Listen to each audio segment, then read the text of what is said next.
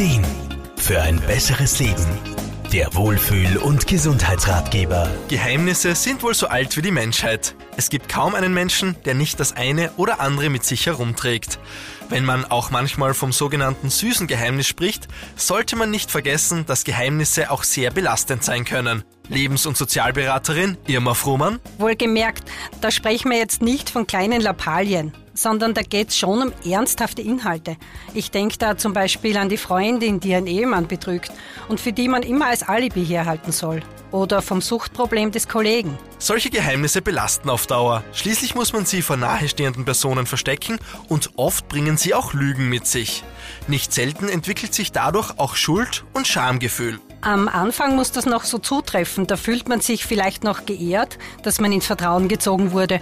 Aber mit der Zeit kann einem das schon ganz schön die Ruhe rauben und das Schweigen wird immer schwerer. Ein eigenes Geheimnis zu bewahren kann schon sehr anstrengend sein. Handelt es sich aber um ein vielleicht noch dazu schwerwiegendes Geheimnis der besten Freundin oder des Freundes, kann das auf Dauer schon ganz schwer auf der Seele lasten. Irma Frumann? Wenn man merkt, dass man sein Stillschweigen nicht mehr ertragen kann, dann ist es Zeit zu handeln. Eine Möglichkeit wäre, man bespricht es mit einer vertrauten Person, natürlich ohne Details und Namen. Gibt es da niemanden im sozialen Umfeld, kann man sich das Problem natürlich auch bei einem Experten von der Seele reden. Es gibt sicher Menschen, die mit Geheimnissen gut umgehen können. Für viele aber ist eine solche Bürde nicht zu ertragen. Da hilft nur eins, sich solche Geheimnisse gar nicht erst erzählen zu lassen.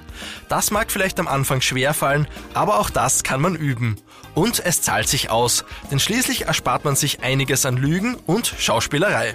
Markus Kropatsch, Serviceredaktion. Der Wohlfühl- und Gesundheitsratgeber. Jede Woche neu